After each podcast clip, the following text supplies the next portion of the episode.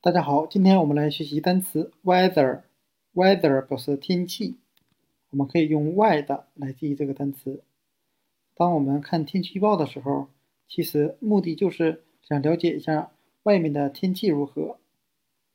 那我们看一下 weather 这个单词，它的来源，它来自于古印欧语，其字面的含义是表示吹风的含义。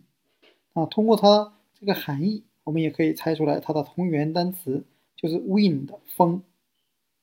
那我们再看一个它的形近词 feather，feather 表示羽毛。那我们也可以用 feather 来联想 weather 天气。鸟身上的羽毛其实就是帮助鸟儿来抵御恶劣天气的。